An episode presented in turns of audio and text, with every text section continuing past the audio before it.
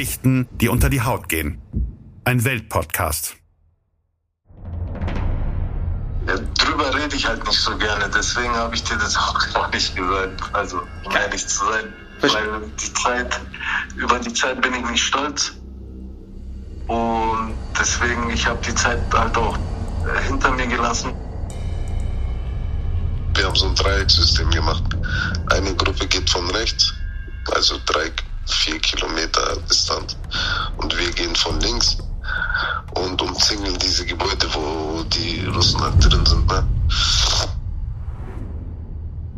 Das ist die Geschichte eines jungen Mannes, der im März 2022 sein Leben und seine Familie in Bayern hinter sich ließ, um für die Ukraine gegen Russland zu kämpfen. Jem, so heißt der Mann, ist über Monate im Krieg, oft direkt an der Front. Und mein Kollege Ibrahim Naber hat den 32-Jährigen dabei begleitet, von Anfang an. In den ersten Folgen ging es um Jems Reise in den Krieg und seinen ersten Einsatz. Er war mit seiner Truppe in der Region Butscha, dort also, wo russische Kriegsverbrechen aufgedeckt wurden. Er berichtete uns von Straßen voller Leichen und von verbliebenen Einwohnern, die nach der ukrainischen Rückeroberung ihrer Dörfer in Tränen ausbrachen.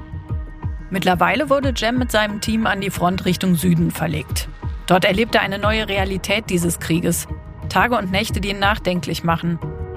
Außerdem erfahren wir etwas aus seiner Vergangenheit, das er zunächst verschwiegen hatte. Und Jem und Ibrahim merken plötzlich, dass sie sich näher sind, als sie denken.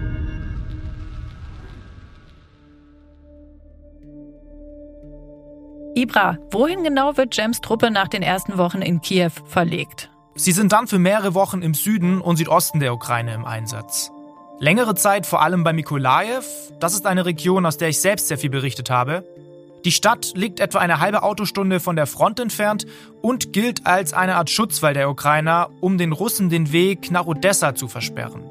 Odessa ist vor allem aufgrund des großen Hafens strategisch so wichtig. Zunächst, also direkt nach Kiew, landet Cem aber im Südosten bei Saporischia. Auch diese Region ist sehr umkämpft und nur etwa 200 Kilometer von Mariupol entfernt, die Stadt also, die Putins Truppen großflächig zerbombt und dann ja auch eingenommen haben. Diese Bilder gingen ja um die Welt. Die Straßenzüge aus Trümmern, die russischen Panzer, die da durchrollen. Bei Saporischa ist Cem also am Anfang unterwegs. Doch da ich ihn auch nach fünf Tagen noch nicht erreichen kann und auch kein Lebenszeichen von ihm habe, rufe ich erstmal seine Ehefrau in Bayern an. Hallo. Wie geht's dir? Ich habe äh, gestern mit ihm kurz telefoniert. Jetzt äh, habe ich mich beruhigt ein bisschen. Amira, zieh dich an. Was hast du für einen Eindruck von ihm? Ihm ging es die ersten Tage richtig schlecht. Wahrscheinlich hat er sich jetzt gerade daran gewöhnt, dass die ganze Zeit daneben Bomben fallen. Also äh, anscheinend heftiger als das letzte. Und äh, ja, heute waren die, hat er gemeint, irgendwo im Wald, weil es wurde gesagt, dass die Russen dort sind. Und da war keiner. Dann haben sie sich ein wenig zurückgezogen von dort. Aber ich meine, wie ist das jetzt gerade für dich? Das ist doch auch für dich viel mehr Stress, oder? Ja, ja. Also ich, ich merke es, ich merke es mir an, weil ich werde immer müde. Denke ich mir, eigentlich mache ich immer dasselbe, aber irgendwie bin ich so kaputt. Letzte Woche habe ich so zwei oder drei Tage nach der Arbeit so ein bisschen kurz hingelegt. Das ist für mich gar nicht gewöhnt normalerweise. Aber jetzt ist meine Schwester zu Besuch gekommen und jetzt äh, auf jeden Fall ist, ähm, sie hilft mir ja. Was sagt denn Amira? Hat, hat sie jetzt nochmal nach Papa gefragt? Die ganze Zeit, wann er zurückkommt und so. Und dann haben wir gestern, hat sie ein bisschen mit ihm reden können. Da hat er gesagt, ja, äh, der Papa ist doch hier, ich arbeite, da sind Kinder, die keine Zuhause haben und so weiter. Und Papa muss die Kinder helfen, die haben nicht so ein Zimmer wie du, keine Spielzeuge und so, keiner kann sich um den kümmern. Und dann hat sie es ja auch verstanden. Und äh, hat er gesagt, ja, ein Mädchen hat ihm was, eine schöne Bild gemalt. Das kriegt die Amira dann, wenn der Papa zurückkommt. Aber dass er in der Ukraine ist, versteht sie nicht, oder? Na, das, das, das weiß sie nicht. Also ja. sie weiß, dass er in der Arbeit schläft. Gute Nacht, Prinzessin. Die Dinosaurier ist hier, schau. Dinosaurier ist hier. Nimm deinen Dinosaurier. Gute Nacht. Gib einen Kuss, Mama. Mua. Die gehen jetzt schlafen. Mhm. Sehr gut, ja. Verfolgst du gerade noch Nachrichten oder versuchst du alle auszublenden? Ich höre gar nichts. Ich will auch nichts hören weil sonst drehe ich durch. Einen Tag später erreiche ich Cem und höre gleich zu Beginn, dass der Einsatz Spuren hinterlassen hat. Cem? Hi. Hast du Corona? Nee, aber angeschlagen. Du klingst wirklich total krank. Was ist passiert? Ja. Schick dir dann Bilder, wo wir geschlafen haben, dann kannst du dir vorstellen, warum. Wo hast du denn geschlafen? ähm, ich sag mal, in einer Scheune oder eine Garage, je nachdem, wie man es nennen will, auf einer Palette. Da haben wir unsere Schlafmatte hingelegt und halt unsere, unseren Schlafsack. Hm. Ja, und kein Feuer, keine Heizung, kein gar nichts. Jetzt kannst du dir vorstellen, wenn es draußen kalt war, wie kalt es dann drin war. Das heißt, du hast die Nacht eigentlich wenig schlafen können immer, sondern hast gefroren. Ja, irgendwie hat man sich schon gut angezogen, dass man nicht friert. Aber das Ding ist, ähm, schlafen konnte man so oder so nicht wegen den ganzen Anschlägen, weil die Artillerie hat hier die ganze Nacht gearbeitet. Vor allem, du musst dir überlegen, heute war der erste Tag, nee, der zweite Tag, wo ich geduscht habe, aber der erste Tag, wo ich meine Stiefel aus habe. Sonst war ich die ganze Zeit mit Stiefel und habe mit Stiefel gepennt.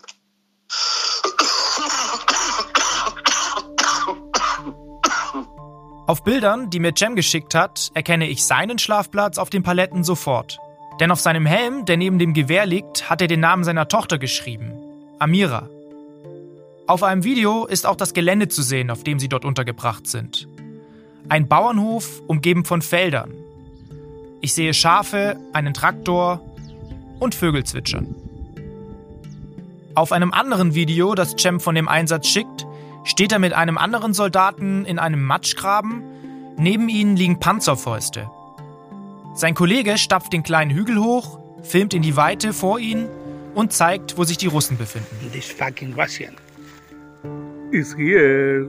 Hello, Russian. hey, man. Tim from Germany. I love you, bro. hinter dem Berg sind halt die ganzen Russen gewesen. Und wir waren halt dafür zuständig, den Leuten, die dort sind, zu unterstützen und zu helfen. Kannst du mir einmal das beschreiben, Cem? Ihr lagt in dieser Scheune und dann versuchst du zu schlafen. Und was für, was für Geräusche hörst du da die ganze Zeit? Wie muss ich mir das vorstellen? Ich, ich schicke dir dann ein Video, wo die Anschlag gemacht haben. Wir haben Wache gehalten gehabt mit Danger zusammen. Und da hörst du es. Das sind dann genau diese Geräusche, was du dann hörst. Nur ein bisschen lauter, wie auf dem Video jetzt. Also die ganze Zeit überall Einschläge und die sind sehr, sehr nah. Einschläge, boom, boom, boom. Weil es hätte jederzeit da einschlagen können und wir wären alle im Arsch gewesen, auf gut Deutsch gesagt. War es so, dass die Russen versucht haben vorzupreschen oder war, habt ihr eher quasi so die Offensive gemacht? Wir haben die Offensive gemacht. Wir haben uns auch so einen Weg gesucht, wie wir an die rankommen. Hm. Die haben sich da kein, die haben ab und zu mal sind sie über uns geflogen und haben uns dann halt einfach nur bombardiert und haben gesagt, hey, versucht es nochmal, dann schieben wir euch doch durch.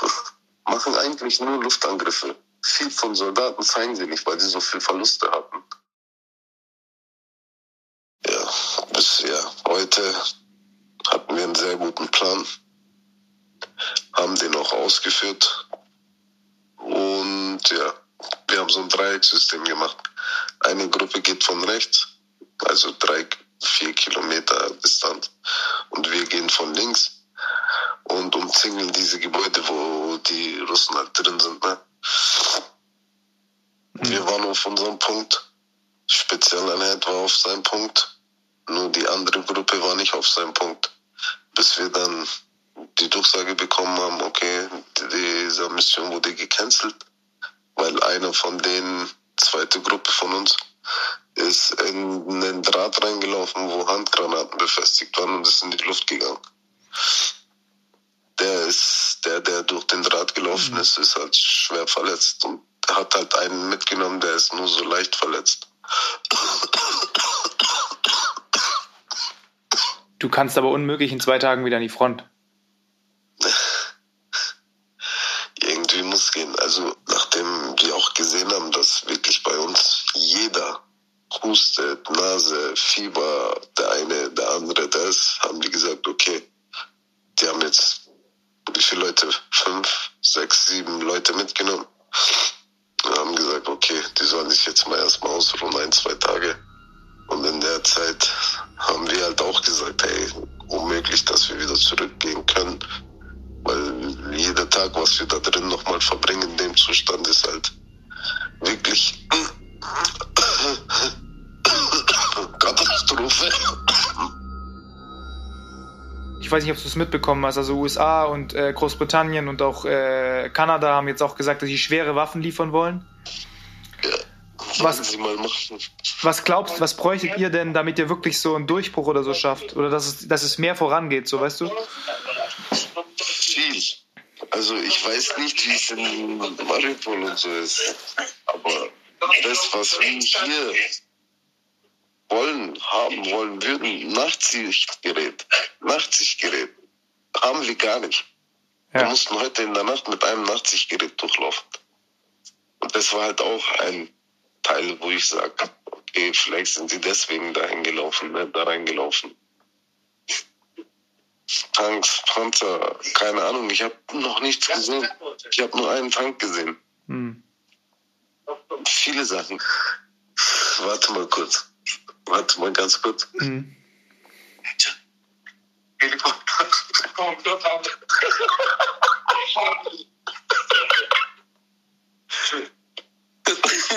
Danger Chuchu.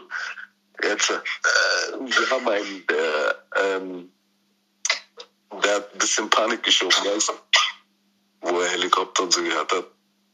Und jetzt verarschen wir den halt ein bisschen. Jura ist on the front. Äh, der ist Wahnsinn, der Spanier. Der sieht mich als sein kleiner Bruder, weißt du? Hm. Und mich immer so in so einen Schutz. Und das ist halt genau der gewesen, dem wir halt so einen Spaß machen. Danger. Ja, Daniel heißt er, aber die sagen Danger zu ihm. ja, ein bisschen Spaß muss sein, weil sonst machst du dich fertig. Ibra, du hast ja im April und Mai selbst über Wochen aus dem Süden und Südosten der Ukraine berichtet. Welchen Eindruck hattest du von der Lage dort und dem ganzen Land? Ich war damals ja ähnlich wie Cem viel in Mikolajew, Odessa und eben auch Saporischschja unterwegs. Der Krieg ging damals in eine neue Phase. Putin hatte ja diese Schlacht um Kiew, die Hauptstadt, verloren und zog seine Truppen von dort allmählich ab. Danach verlagerte sich der Krieg vor allem in den Osten des Landes, in den Donbass, wo ja viele Gebiete bereits unter russischer Kontrolle waren. Gleichzeitig blieb aber auch der Druck auf die Fronten im Südosten und Süden hoch. Russland band damit ukrainische Kräfte in diesen Regionen und für viele, auch ich teile diese Einschätzung, war klar, Putin will sich auch den Süden der Ukraine, einschließlich Odessa, krallen. Denn dann hätte er diesen ganzen Streifen am Schwarzen Meer unter Kontrolle. Jem hatte ja gerade schon die überlegene Feuerkraft der Russen angesprochen. Bei uns hier gab es ja schon früh die Diskussionen, ob Deutschland nicht mehr schwere Waffen an die Ukraine liefern sollte. Wie hast du diese Debatte in der Ukraine wahrgenommen? Ja, das mit den Deutschen und den schweren Waffen wurde so ein bisschen zum Running Gag meiner Wochen vor Ort. Und natürlich schwang da dann immer auch Verbitterung und Wut der Ukrainer mit. Ich erinnere mich, dass wir an einem geheimen Stützpunkt ukrainischer Soldaten bei Saporischschja waren und da haben sie mir dann am Ende im Lagerfeuer einen Kaffee der Marke Airsoft geschenkt. Und vorne auf der Packung ist eine AK-47 abgebildet. Ein Gruß an die Bundesregierung, so verstanden wir das. Viele Wochen später war es dann ja tatsächlich so, dass sieben deutsche Panzerhaubitze 2000 an die Ukraine geliefert wurden. Das war spät und relativ wenig im Vergleich mit anderen Ländern, wenn wir eben über schwere Waffen sprechen. Und wie ging's für Jem nach dem Einsatz jetzt weiter? Er blieb erstmal im Süden und Südosten und war dann immer wieder auch auf Einsätzen. Mal schickte er mir ein Bild, wie er sich irgendwo in einem Wald mit seinen Waffen im Dickicht verschanzte. Schwarze Knieschoner hat er da über der Uniform. Mal sendete er mir ein Video, wie er hinten auf einem Militär-Pickup über eine Landstraße rollte. Cem und ich haben alle paar Tage dann länger telefoniert und irgendwann fällt uns plötzlich auf, dass wir uns örtlich näher sind, als wir denken. Okay, aber was für eine Stadt hast du gesagt gehabt? Äh, also Saporischa. Saborischa. Ja. Da gehe ich morgen hin. Warte mal, warte mal ganz kurz. Die Stadt, wo du morgen hingehst, Ja. wir sind nicht weit voneinander entfernt. Du kannst aber nicht irgendwo hinkommen, oder? Ich fahr schon raus. Also wir fahren hier in die Stadt raus und so. Ja, pass auf, also falls du morgen irgendwo in der Stadt bist, gib mir bitte Bescheid, okay? Ich check das nochmal mit denen hier ab, wo wir genau sind. Schon kurz danach meldet sich Cem wieder bei mir. Und irgendwie war das verrückt. Wir befinden uns zu dem Zeitpunkt keine 40 Kilometer voneinander entfernt. Ich bin am Tag danach in Saporischa, wo hunderte Geflüchtete aus Mariupol in Bussen ankommen. Und als wir am frühen Abend fertig gedreht haben, brechen wir tatsächlich Richtung Cem auf. Du hast gesagt wir. Wen meinst du damit? Ja, als Reporter, wenn ich da in der Ukraine unterwegs bin, hatten wir bei meinem zweiten Aufenthalt dauerhaft einen Kameramann, David, und auch einen Ukrainer, der uns beim Organisieren geholfen hat, dabei.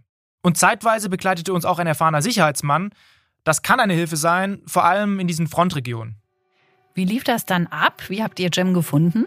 Ja, das war aus mehreren Gründen gar nicht so einfach. Zum einen muss man wissen, fast überall im Land stehen in der Ukraine aktuell Checkpoints, also solche Kontrollposten.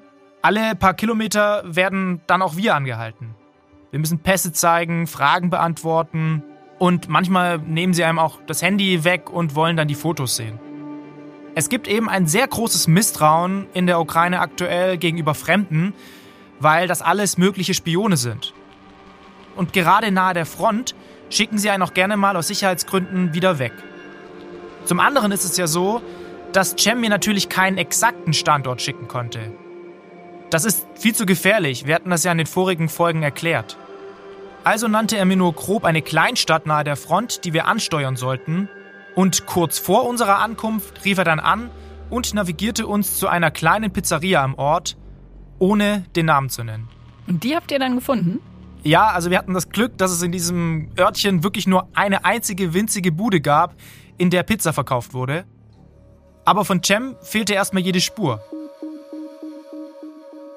Wir haben dann einfach Pizza bestellt und gewartet. Und 15 Minuten später kamen dann tatsächlich vier Männer in Soldatenuniformen uns entgegengelaufen. Ganz vorne Cem. An seiner Uniform prangte die ukrainische Flagge und das Wappen der Fremdenlegion. Um seinen Hals baumelte ein schwarzes Gewehr und in der Hand hielt er eine Zigarette. Das ist schon komisch. So viele Stunden hatten wir davor ja miteinander telefoniert, aber Cem dann in echt vor mir zu sehen, das ist wirklich wie in einem Film. Ich habe ihn begrüßt und mich vor seinen Kameraden als deutscher Bekannter vorgestellt. Als Reporter will ich mich in solchen Situationen nicht unbedingt outen, denn das kann immer zu Problemen führen. Zwei kleine Handyvideos hat mein Kameramann dann aber doch gefilmt vor Ort. Diesen Ton hört ihr hier. Cem kramt da gerade aus einer Plastiktüte ein gemaltes Kinderbild hervor. Kinder von hier, da steht halt drauf, ähm, wir verlassen unser Land auf euch. Das sind halt so Sachen, wo es halt dann einen wieder aufbaut, ne? Wo du dann denkst, okay, du machst gerade was Richtiges.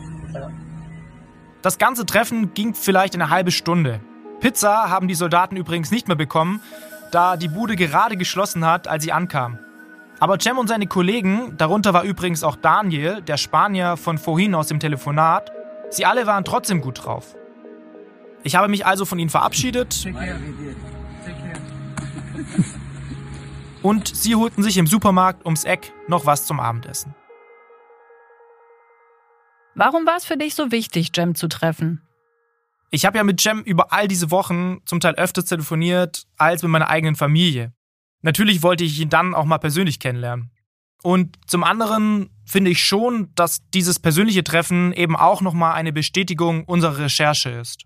Hast du denn mittlerweile das Gefühl, dass du Jem wirklich kennengelernt hast? Bis zu einem gewissen Punkt würde ich schon sagen ja, obwohl er mir in den ersten Gesprächen, die wir geführt haben, nicht alles erzählt hat.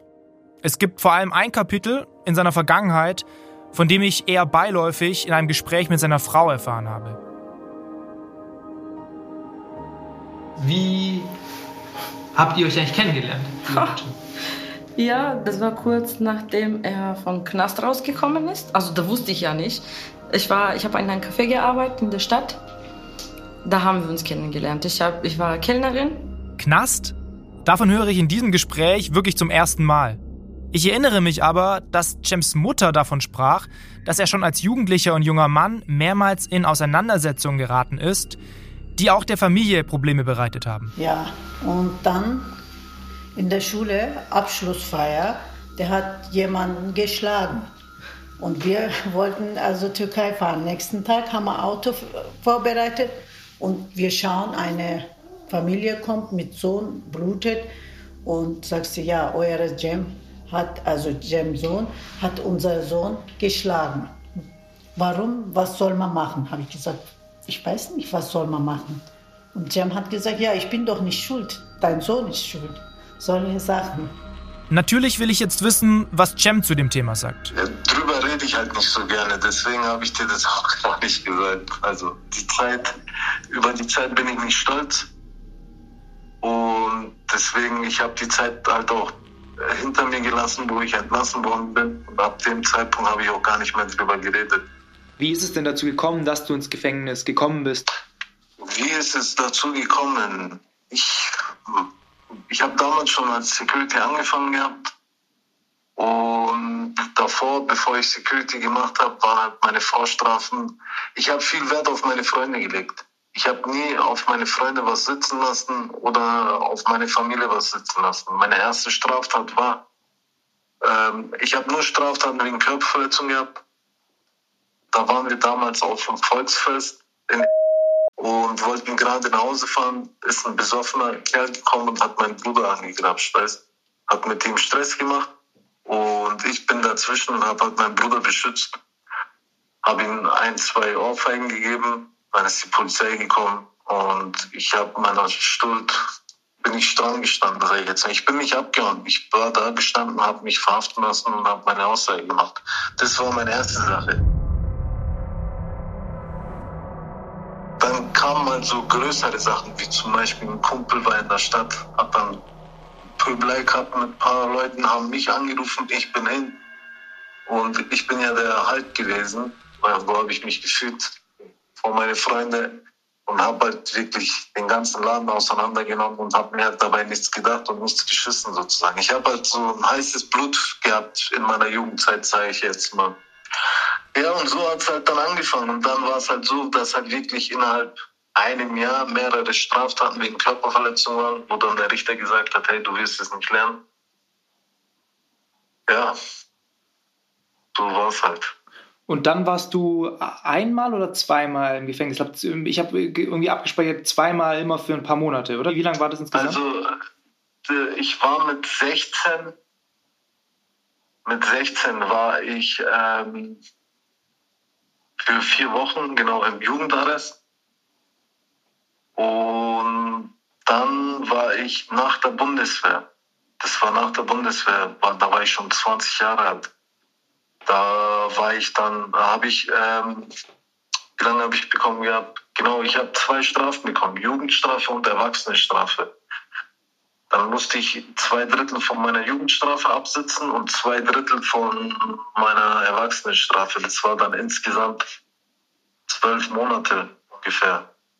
Bist du auch zwölf Monate drin gesessen oder durfst du früher raus? Ja, ja. Ich bin drin gesessen und dann das nach zwölf Monaten war halt das früheste. Normalerweise wäre meine Strafe höher gewesen. Ja. Ich habe eben zwei Drittel von meiner Ding abgesessen, das waren sechs Monate. Und zwei Drittel von meiner Erwachsenenstrafe, das waren dann halt auch sechs Monate. Wenn ich komplett abgesessen wäre, wären es bestimmt zwei, zweieinhalb Jahre gewesen. Was hast du gearbeitet im Knast? Ähm, Gerüstbau. Wie war das für dich, ähm, die Zeit dort hinter Gittern? Schwer.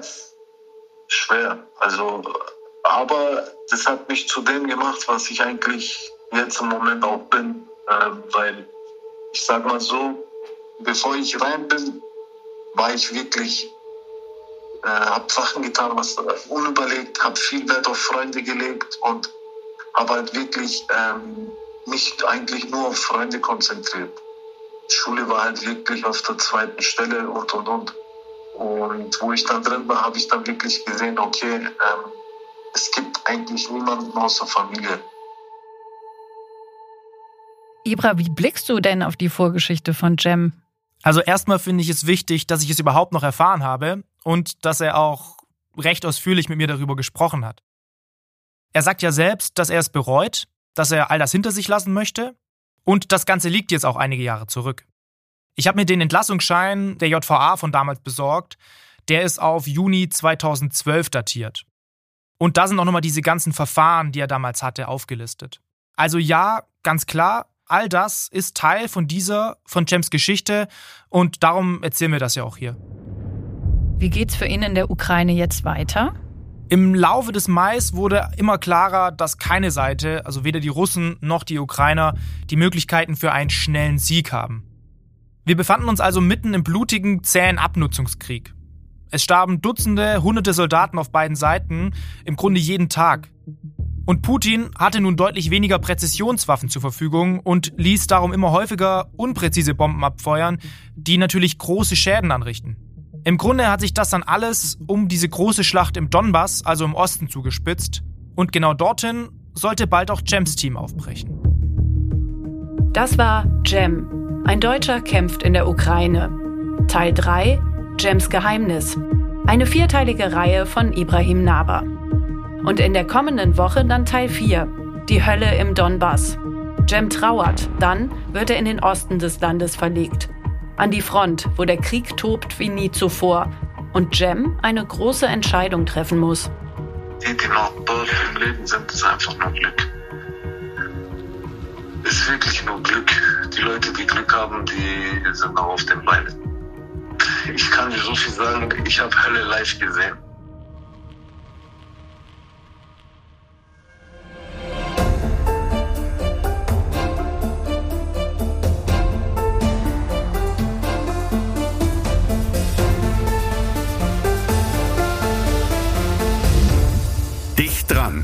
Geschichten, die unter die Haut gehen. Ein Weltpodcast. Jem. Ein Deutscher kämpft in der Ukraine. Ein Podcast von Ibrahim Naber. Redaktion und Produktion WakeWord Studios. Redaktion Welt Antonia Beckermann, Annette Dovideit. Produzent Ruben Schulze-Fröhlich, WakeWord Studios.